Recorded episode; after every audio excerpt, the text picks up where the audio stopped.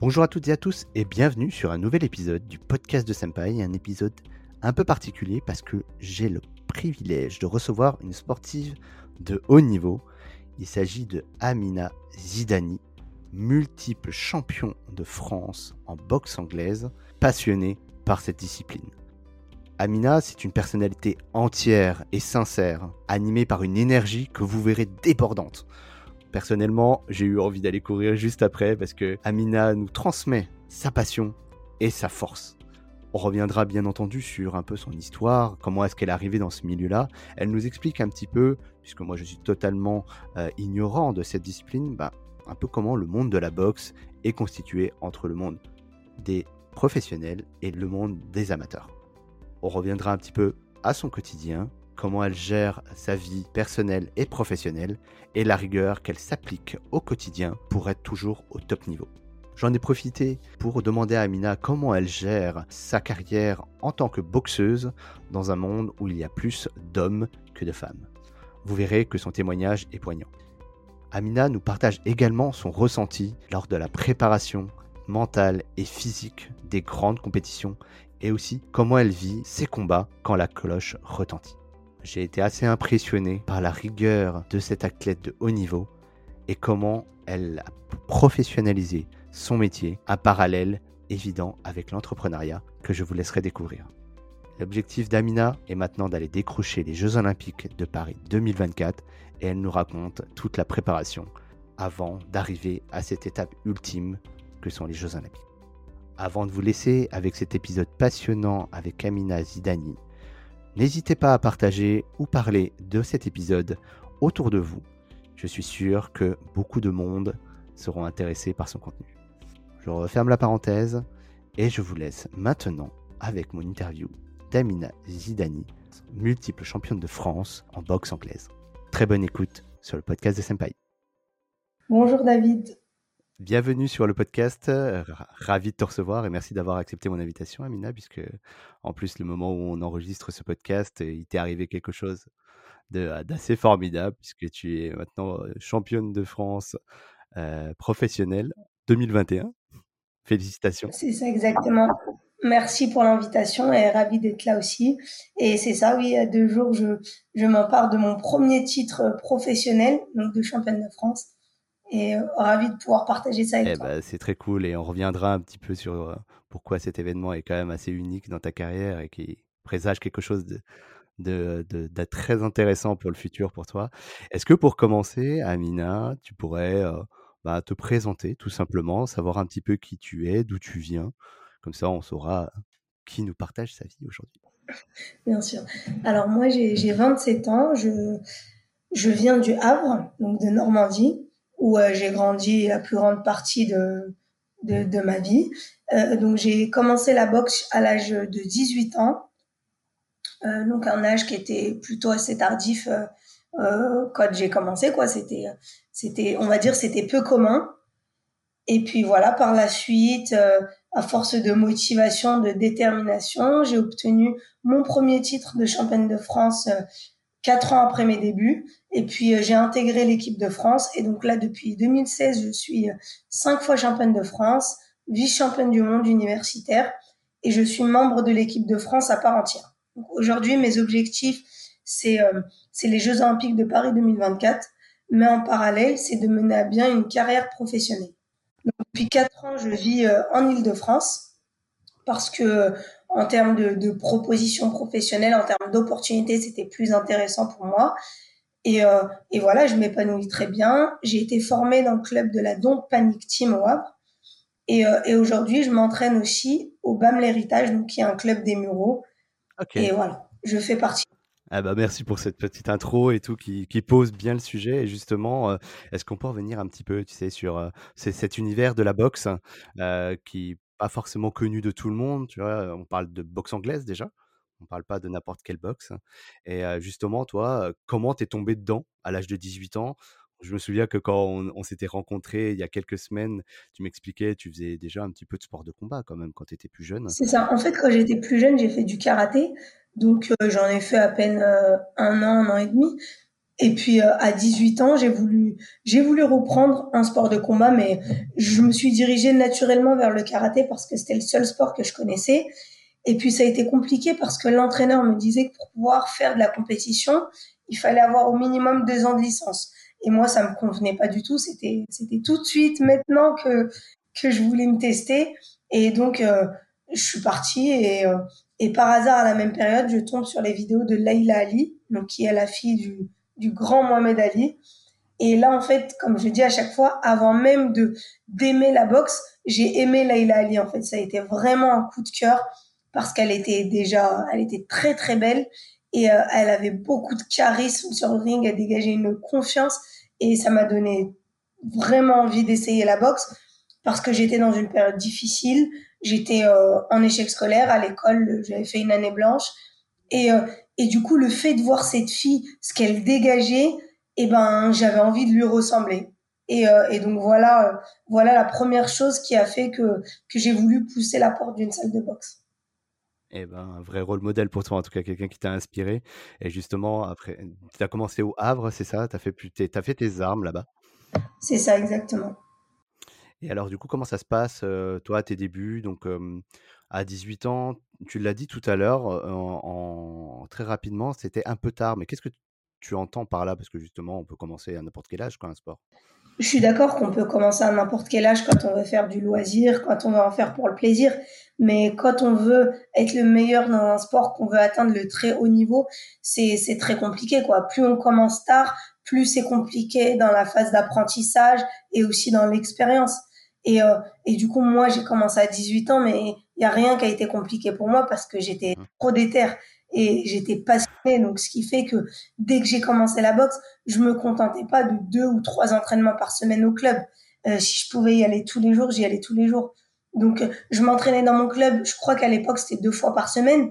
Mais derrière, j'essayais d'aller dans dans d'autres clubs du Havre pour euh, pour m'entraîner en boxe. Et s'il n'y en avait pas ben je faisais de la course je faisais de la natation j'essayais de développer tout ce que je pouvais développer de mon côté. Jusqu'à ce que mon club ait, euh, soit soit un peu plus considéré parce que au début en fait c'était une association qui a été créée quelques mois avant que j'intègre le club. Donc c'est un club tout jeune. Et du coup à peine même pas six mois après on a été un petit peu plus considéré par la ville. Et là on a eu plus de créneaux. Et puis euh, et puis voilà, le coach, il m'a pris très au sérieux, il m'a pris sous son aile et on a attaqué les préparations pour les combats. Et c'est le coach que tu as toujours aujourd'hui? Ben en fait, ça, a été mon coach formateur, mais aujourd'hui, je, mes coachs, c'est mes entraîneurs des mureaux. D'accord, ok. jusqu'à jusqu'à il, y a, il y a 4 ans, c'était c'était euh, toujours euh, mon coach Abdel Zawish. Et aujourd'hui, il suit ma carrière de très près, il est présent à l'ensemble de mes combats, il me soutient à fond. Ah bah, le salut s'il nous écoute alors Amina. Et justement, euh, quand tu commences, euh, alors c'est à peu près à quel âge généralement que les, les, sportifs, tu sais, de haut niveau commencent leur carrière? Parce que justement, d'ici 18 ans, c'est un peu tard. Euh, généralement, ça ouais, bah en fait, en boxe, on peut, on peut en avoir, alors ceux qui commencent très très jeunes, donc 8 ans ou même avant. Et puis, on va dire, en moyenne, on est plus sur du 12, 13, 14 ans maximum. Donc effectivement, quelques années avant que toi, tu aies commencé. Bah ouais, bah, on va dire que si tu veux un exemple, c'est quand moi j'ai commencé à 18 ans. Donc on va dire il te faut environ 10 combats avant de pouvoir faire le championnat de France amateur. Donc euh, il te faut un an. Donc à 19 ans, je faisais mon premier championnat de France amateur. Tu prends une fille qui a commencé à 13, 14 ans, elle a déjà fait au moins 3, 4 championnats de France déjà en cadet junior et, et peut-être un deuxième en, en championnat amateur. Mmh c'est mon premier et j'ai à peine 10 combats. Et eh ben, et, et du coup, euh, première victoire, premier, euh, première confrontation avec la compétition, comment ça se passe pour toi? C'était c'était assez drôle mon premier combat parce que, alors déjà, faut savoir que j'avais j'avais vraiment très très hâte et, euh, et c'était en fait c'était dans ma ville, c'était au Havre et il y avait toute ma famille, donc il y avait énormément de stress parce que c'est un premier combat. Et, euh, et du coup, le combat, il commence. Je me donne tellement à fond sur le premier round. Donc, c'était trois rounds de deux minutes.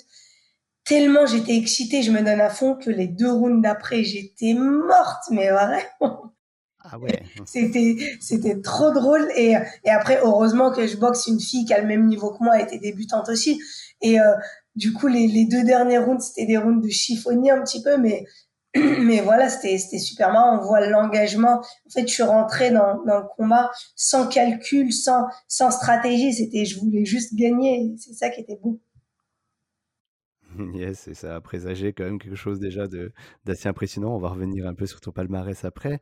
Et euh, justement, j'avais envie de te poser la question tout simplement à 18 ans, tu sais, à Mina, quand tu commences dans un dans un sport comme la boxe anglaise, j'ai envie de te demander, et je pense qu'on te le demande souvent, mais est-ce que c'est pas compliqué pour une jeune femme de se lancer dans un, dans un sport comme ça qui est assez masculin, entre guillemets?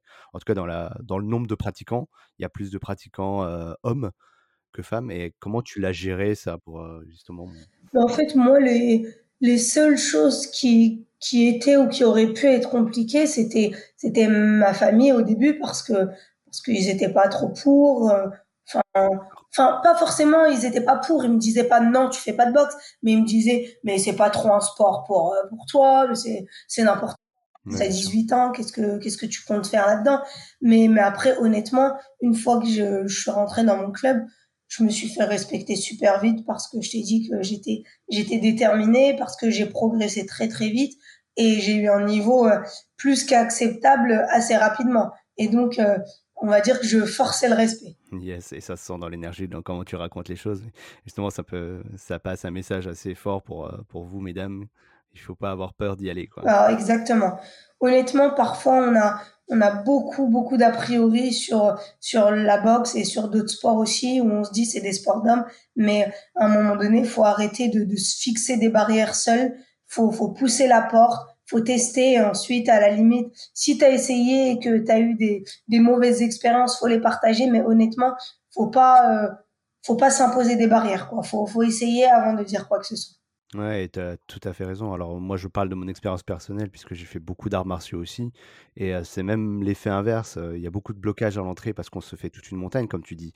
Mais une fois que tu es dedans, on est même presque heureux d'accueillir en fait des femmes quand c'est un, milieu assez homme. Mais carrément, exactement. tu l'as ressenti ça. Bah, c'est exactement comme ça. Moi, dans mon club, ils, sont, ils sont super heureux et, et honnêtement, ça se passe super bien. En tout cas, il peut y avoir parfois quelques personnes de, tu vois, de, du monde de la boxe, mais un peu externes à mon entourage propre, qui vont dire un peu des, des choses euh, pas dans leur contexte, des, des trucs de macho un peu. Mais honnêtement, moi, dans mes clubs ou, dans mon entourage propre, il n'y a jamais eu de choses comme ça et ça s'est toujours super, super bien passé. Et euh, justement, est-ce que ça se ressent aussi au niveau de la compétition? Est-ce que vous, euh, vous êtes un peu, vous jouez à peu près, sur, vous jouez sur les mêmes règles que les hommes? Comment ça se passe en fait euh? Je connais pas très bien, donc je te. Bah oui, complètement. C'est, exactement. En fait, au début, quand on est débutant, c'est exactement pareil. Donc, on boxe sur trois fois trois minutes, et, euh, et ensuite, quand on passe, on devient élite. Alors, les femmes, c'est trois fois trois minutes, les hommes aussi, mais les hommes, c'est sans casque. Et nous, c'est toujours avec le casque. Mais sinon, euh, tout, tout est pareil. Ok, super intéressant justement. Et du coup, comment ça se passe une journée un peu type d'Amina? Tu te, tu te lèves, qu'est-ce qui se passe? Alors, une journée type quand je suis en préparation pour une compétition, c'est, on va dire, euh, j'ai entraînement à 10h30, donc au Muro. Je mets une heure pour aller jusqu'au jusqu'à l'entraînement, donc je me lève environ 9h. Euh, je prends un petit déj ou pas, ça dépend des jours, ça dépend du régime. D'accord. Euh, je me change, je prends mes affaires de l'entraînement. Comment? Oui, parce que tu surveilles beaucoup ton poids. C'est ça, exactement. On est un sport à catégorie de poids. Et, euh, et, du coup, ça dépend. Si on a quatre semaines du combat, euh, ça va. Euh, on est plutôt bien. On est sur une perte de poids plutôt lente. Et puis, plus on se rapproche, plus à un moment donné, faut, faut serrer la ceinture et faut faire plus attention. Donc, je vais à l'entraînement le matin. Je m'entraîne deux fois par, donc deux heures environ. Ensuite, je rentre chez moi. je mange, je me douche et je fais une petite sieste. D'accord. L'entraînement l'après-midi et là on s'entraîne encore deux, deux heures. Donc en général le matin l'entraînement est axé sur la partie physique. Donc on fait tu sais des, du fractionné sur piste, des séances de sac, des séances de musculation, des circuits training où on est tu sais sur des petits ateliers, un travail d'explosivité où ça dépend sur quoi le travail est axé. Et puis l'après-midi on est vraiment sur euh, sur de l'opposition, sur de la boxe pure, donc soit sur de la technique ou euh, donc sur sur de l'opposition, c'est-à-dire où on est en combat en conditions réelles. Et une fois que j'ai fini mon entraînement le soir, je rentre chez moi et, et rebelote euh, comme ça pendant 5-6 semaines. Et du coup, tu es suivi au niveau nutritionnel aussi par, par, par quelqu'un ou est-ce que c'est toi qui as un régime et tu, tu te sur, t'auto-surveilles? Bah, Honnêtement, je, je m'auto-surveille, mais j'ai quelques contacts avec lesquels je, je devrais commencer à travailler, mais jusqu'à présent, en fait, j'ai eu une période où j'ai été suivie, ça dépend, ça, ça dépendait des régimes, mais euh, plus concrètement, non, je, je m'auto-surveille, j'essaie de... D'accord. Il n'y a pas de mystère, on sait ce qui est bon, on sait ce qui est moins bon. Euh, voilà, mais après, c'est vrai qu'avoir des conseils de certains professionnels quand on est sur des périodes de préparation où c'est difficile, où on a plus besoin d'énergie que qu'à d'autres moments. Donc c'est très bien d'être conseillé pour savoir est-ce qu'il faut prendre certains compléments alimentaires pour compenser euh, pour compenser la perte d'énergie qu'on laisse à l'entraînement. Et justement, tu parles de prépa là. Euh, combien de temps ça dure généralement ça? Et comment toi tu attaques une, bah, un combat comme celui de samedi que tu as eu? Comment ça se passe toi dans ta prépa? Alors physique et mentale, j'ai envie de te demander en fait. Mmh, mmh. Ben, bien sûr. Mais en fait, il faut savoir que, que nous, on s'arrête jamais de s'entraîner. Ça veut dire que moi, que, que j'ai une date très lointaine ou que j'ai pas de date, je m'entraîne tous les jours au club, donc je m'entraîne une fois par jour. Et puis, euh, une fois qu'on a la date et qu'on est à, à, on va dire, entre 4 et 6 semaines, là, on attaque euh, le, le bi-quotidien. Euh, là, par exemple, j'ai fait mon combat samedi. Je pars euh, une semaine en vacances, mais derrière, euh, je repars euh, en stage en équipe de France. Et s'il y avait pas de stage en équipe de France, j'aurais repris les entraînements au club. Mais c'est pas, c'est pas, je fais mon combat et après je suis un mois en vacances, j'attends la prochaine date et je me réentraîne.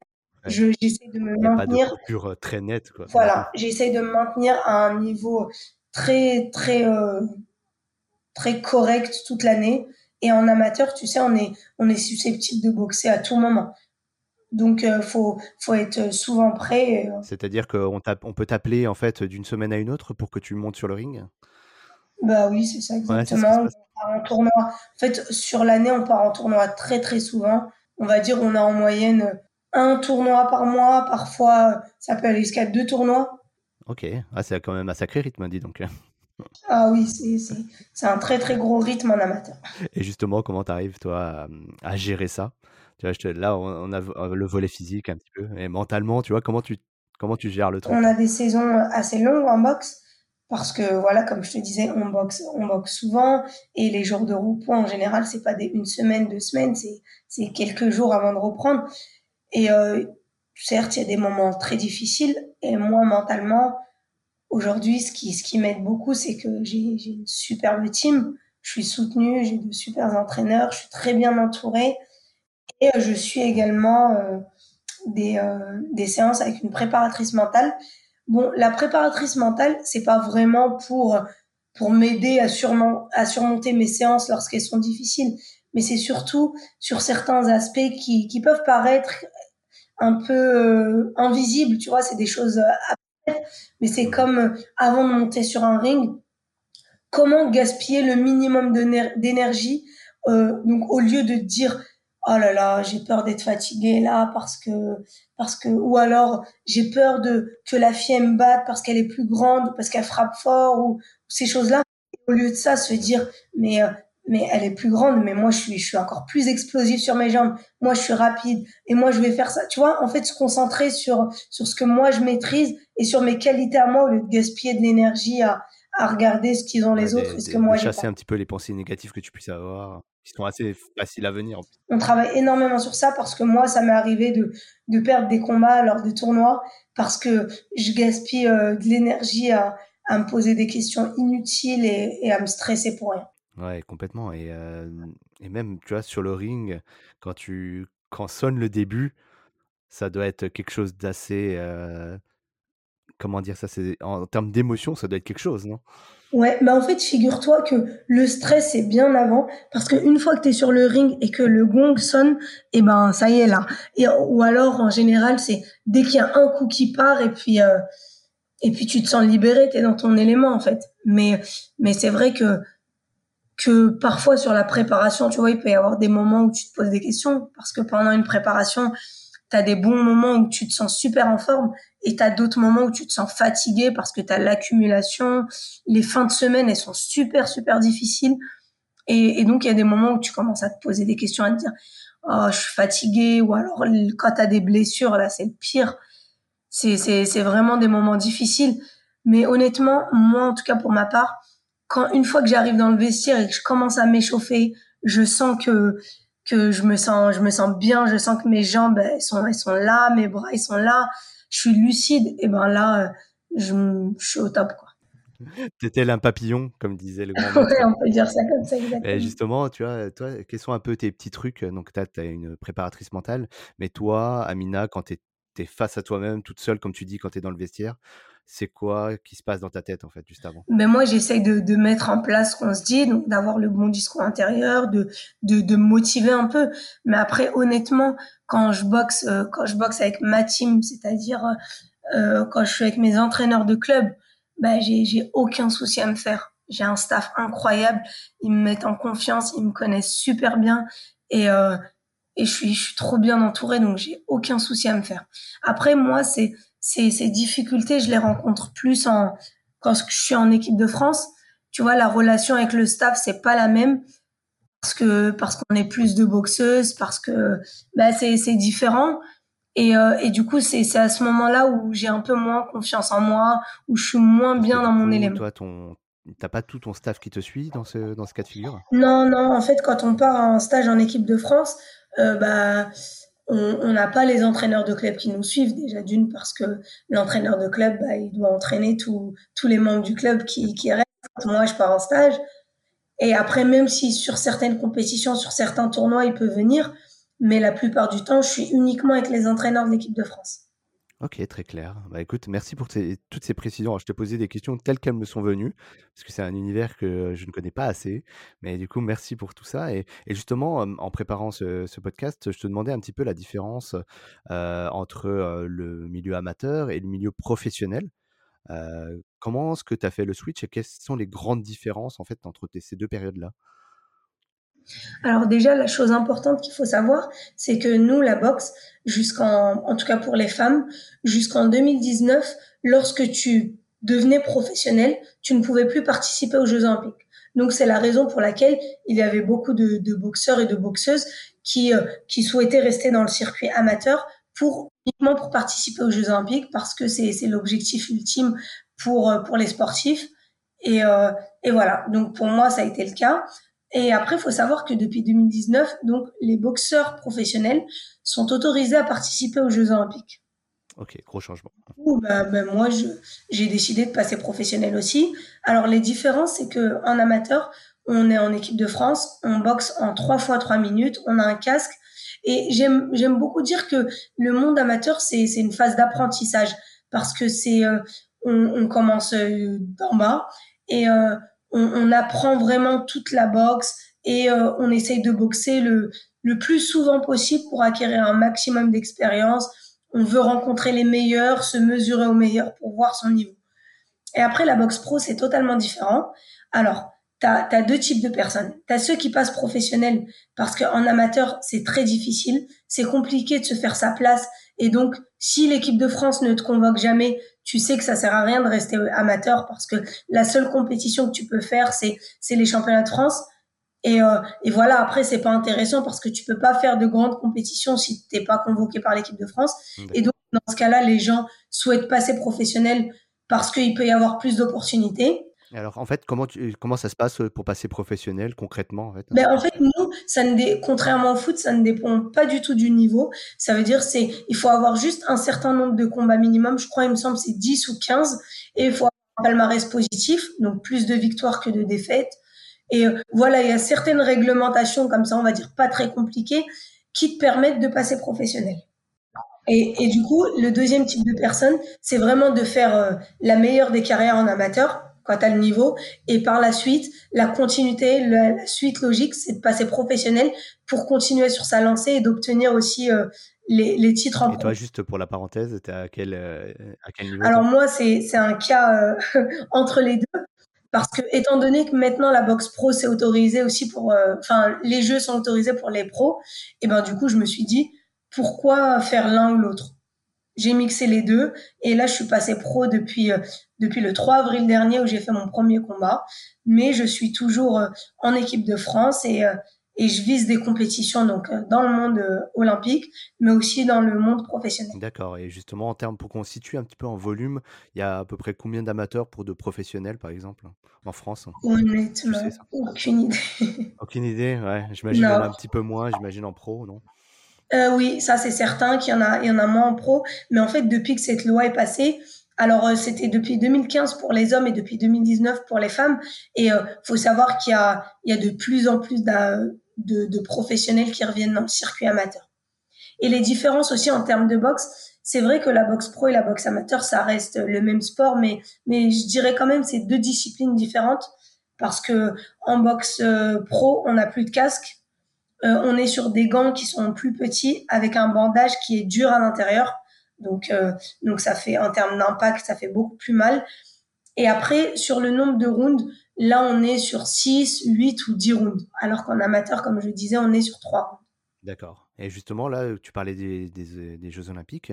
Donc aujourd'hui, euh, tu peux très bien rencontrer des pros et des amateurs? C'est ça, exactement. Lorsque maintenant, sur les tournois internationaux, sur les Jeux Olympiques, tu peux très bien avoir un combat d'un d'un professionnel qui est revenu en amateur. Par contre, quand on combat, c'est dans la discipline des amateurs. Hein. C'est-à-dire que le pro qui a l'habitude de boxer sur 10 rounds sans casque, là, il revient sur 3 fois 3 minutes avec casque.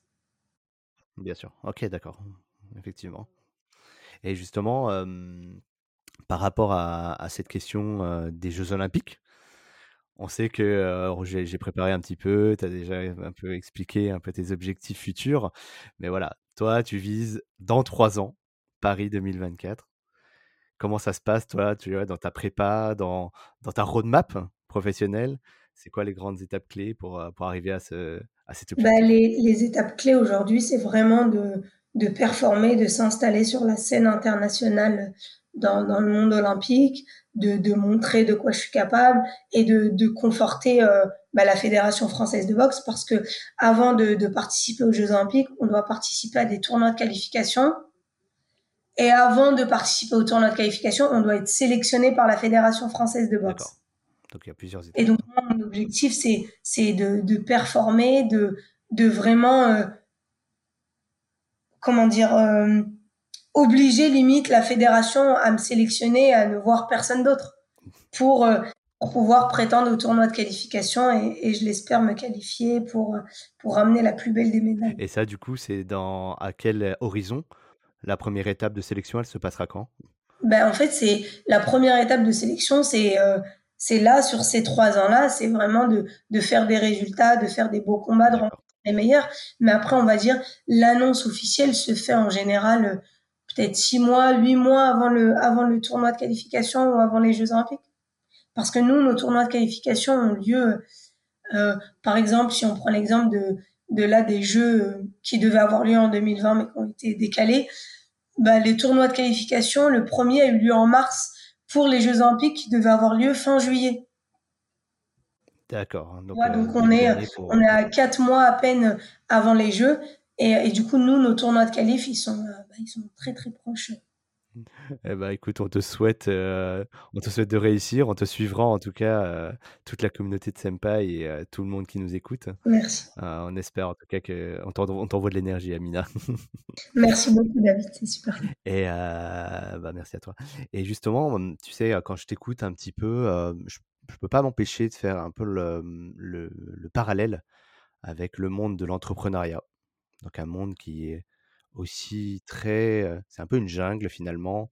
Tu es très livré à toi-même. Bien sûr, tu es entouré et tu as, des gens qui te conseillent. Mais derrière, tu vois, quand, quand je t'entends parler, tu as une discipline, du coup, qui, une discipline de vie qui est assez remarquable et quasi militaire parce que tu sais exactement ce que tu dois faire, tu as ton programme qui est défini. Et justement, toi, Qu'est-ce que ça t'apporte d'être comme ça une, une, athlète de haut niveau dans ta nouvelle carrière professionnelle finalement? Parce qu'aujourd'hui, tu, tu, tu, vis de, de, de, ta passion Est-ce que ça est-ce que ça t'a apporté quelque chose, tu vois, dans ta, dans l'entrepreneuriat en général? Je Mais sais pas si tu as compris un peu oui, j'ai très bien compris. En fait, Ouais. la chose, la plus importante, c'est vraiment d'être bien entouré. C'est là que tout commence et puis, heu et puis après c'est c'est c'est d'être passionné aussi parce que quand tu aimes une chose, en tout cas moi je suis je suis vraiment comme ça. Quand je j'aime quelque chose, quand j'ai envie de réussir dans quelque chose, mais je ne vais rien lâcher jusqu'au bout. Et, euh, et au contraire, quand je suis moins passionnée, que j'aime pas trop un truc, je suis vraiment, je m'en fous, quoi. Tu peux être meilleur que moi. Limite, j'ai envie de te dire, je m'en fous. C'est, c'est moi qui t'a laissé être meilleur. C'est pas, c'est pas toi qui es meilleur. Et, du coup, je pense que le, le sport de haut niveau et le monde de l'entrepreneuriat, c'est un peu la même chose. Quand tu as une bonne team, des, des gens de confiance qui te soutiennent, qui te poussent, et ben honnêtement, tu, tu ne baisseras pas les bras parce que parce qu'il y a des gens qui veulent ton bien, parce qu'il y a des gens qui te tirent vers le haut constamment. Et c'est ça, après, t'es, la détermination, la, la, la passion, bah ça, tu les as naturellement et, et c'est ça qui font que, que tu veux être le meilleur, que, que tu veux montrer que tu es le meilleur et, et voilà. Et justement, est-ce que toi, tu as déjà rencontré un peu des pierres au milieu de ta route? Et comment tu as géré ça, tu vois, avec ta team ou toi-même? Mm. Comment tu passes par-dessus un peu les difficultés que tu peux avoir? Tu sais, tu parlais de blessures, par exemple, c'en est une qui arrive et heu, bah, généralement, il faut essayer de de gérer. Bien sûr. Mais, moi, bien sûr que j'ai déjà eu euh, des, des complications au cours de ma carrière. Ça fait bientôt dix ans que je fais de la boxe. C'est, c'est bien normal. Alors moi, jusqu'à aujourd'hui, Dieu merci, je n'ai jamais eu de grosses blessures qui a fait que, que j'ai dû arrêter ma carrière pendant un certain nombre de temps. C'est normal. En fait, il faut savoir qu'on a toujours des blessures. Alors qu'elles soient petites ou grosses, ça dépend. Mais euh, mais il y en a assez souvent. Mais après, moi, les, les difficultés que j'ai pu rencontrer, c'est c'est, parfois de, de l'injustice lors des décisions sur certains de mes combats. Nous, dans le monde de la boxe, c'est, c'est très connu ça, de, de subir des décisions injustes. Donc, par exemple, tu gagnes le combat, tout le monde a vu que tu as gagné le combat, mais les juges décident, décident de te mettre perdant parce que ton adversaire, c'est une Russe et que c'est une grande nation euh, organisatrice, c'est une grande nation de la boxe. Et euh, donc, ça a été les, les, moments les plus difficiles parce qu'il y, y a eu pas mal de moments où j'ai vraiment voulu arrêter la boxe. En fait, quand tu, tu vois, quand tu t'entraînes dur et que tu perds ton combat parce que la fille a été meilleure que toi ce jour-là, eh ben, tu l'acceptes parce que c'est comme ça et tu te dis, faut que je reparte au travail, j'ai ça, ça, ça à travailler. Mais quand tu t'entraînes très dur et que tu perds ton combat parce que, alors que tu le gagnes en réalité, eh ben, c'est difficile. En fait, tu te dis, mais je peux subir ça à tout moment et tout le temps. Donc, c'est quoi l'intérêt de, de me sacrifier comme ça, de mettre tant d'énergie dans ce que je fais pour au final, euh, en deux secondes, on donne, on donne la victoire à l'autre et en deux secondes, on m'a oublié. Et, euh, et, du coup, ça, ça a, ça a, été les moments les plus difficiles pour moi. Et comment tu t'es relevé de ça, justement? Parce que ça, a dû arriver plusieurs fois. On le sent que c'est un peu. Euh... Ah, ça, ça, ça a arrivé beaucoup, beaucoup de fois. Ouais. Et, euh, et, comment je m'en relève? Bah, Je m'en relève très difficilement, mais comme je te disais, on en revient à l'entourage. J'ai un mari incroyable qui, qui, qui me tire vers le haut. J'ai mes entraîneurs Abadila, Aziz, Abdel, Naïm, enfin, je suis, je suis trop bien entourée. Donc, à chaque fois, on, on me tire vers le haut et on se relève et on repart au travail et, et on sait que c'est pas fini. Quoi. Donc, ça dure un temps et après, tu passes à autre chose. C'est ça. J'ai une amie qui me dit toujours, Amina, tant que, tant que tu n'as pas réussi, c'est que c'est pas fini. Donc, euh, là, pour l'instant, j'estime que j'ai pas encore réussi, donc euh, c'est pas fini c'est super intéressant ce que tu dis. C'est un peu, euh, j'entendais un entrepreneur qui me disait la même chose que si t'arrives des, des, des merdes ou euh, des choses, bah, c'est comme dans les films, c'est que le film n'est pas fini. Parce que généralement, c'est les, Exactement. Euh, c'est les gentils qui gagnent. c'est ça. c'est super intéressant. Et en plus. Je dirais pas c'est les gentils qui gagnent, mais je dirais c'est les plus déterminés, les plus persévérants. Oui, c'est ça. C'est Exactement. Et justement, tu vois, ta combativité, elle est, waouh, elle est communicative. Tu vois, là, on est en train de tourner le podcast. J'ai, j'ai la hargne, tu vois, à t'écouter. Là, là, là t'as envie d'aller faire un footing, David. Je le ah sens. non, mais de ouf, il pleut dehors, là. Tu vois, là, je suis à Paris, il pleut. Mais euh, j'ai trop envie de sortir, là. non, mais c'est super. Et j'espère que euh, l'audience se rend compte et, et, ressent ce que tu, tu vis au quotidien à travers toi, ton histoire, qui n'est pas la leur, mais avec des, des parallèles qui, qui, sont assez forts finalement. Tu vois, on parle d'entrepreneuriat, on parle de, de, sport de haut niveau, mais même combat finalement, j'ai envie de dire, sans faire de mauvais jeu de mots. Bah, complètement. Et justement, quels soient, toi toi, un peu tes conseils pour des gens qui veulent se lancer dans des projets qui, comme toi, quand tu avais 18 ans, tu savais que tu voulais faire de la compète, tu savais que tu avais quelque chose à faire à haut niveau. C'est en tout cas, c'était ta ta ta vision, elle était là. Bah, qu'est-ce que tu conseillerais à des jeunes ou peut même pas des moins jeunes aussi, hein, qui veulent se lancer mais qui se disent: «Ah, sais en pas» fait, à des gens à des gens qui veulent se lancer dans ouais, quoi que ce soit. En fait, moi, mon conseil fixez-vous un objectif et ne le lâchez jamais des yeux. Faut faut savoir que vous allez perdre, vous allez tomber, mais mais faut se relever à chaque fois parce que parce que c'est c'est sûr que ça va payer. Tu sais, quand je dis à chaque fois le travail paye toujours ou ou tout le monde le tout le monde dit cette phrase, le travail paye toujours. Oui, c'est une réalité, le travail paye toujours. Même si c'est pas, peut-être que moi aujourd'hui, bah, j'y crois dur comme fer que, que je vais réussir dans mon sport.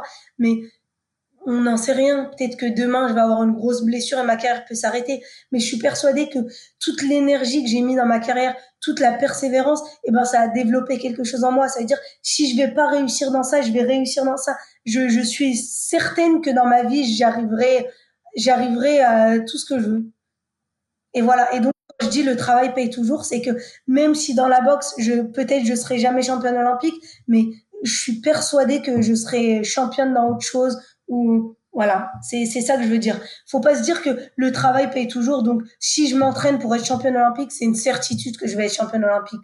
Ça, c'est, ça, c'est pas vrai. Mais par contre, même si je suis pas championne olympique, là, tout ce que j'ai développé, euh, en parallèle de ma carrière euh, sportive, la détermination, la motivation, tu sais, le fait de se lever tous les jours et d'être dans le doute, d'être sélectionné ou de gagner mes combats, de gagner mes tournois, et ben ça, t'imagines oui. les traits de caractère que ça développe.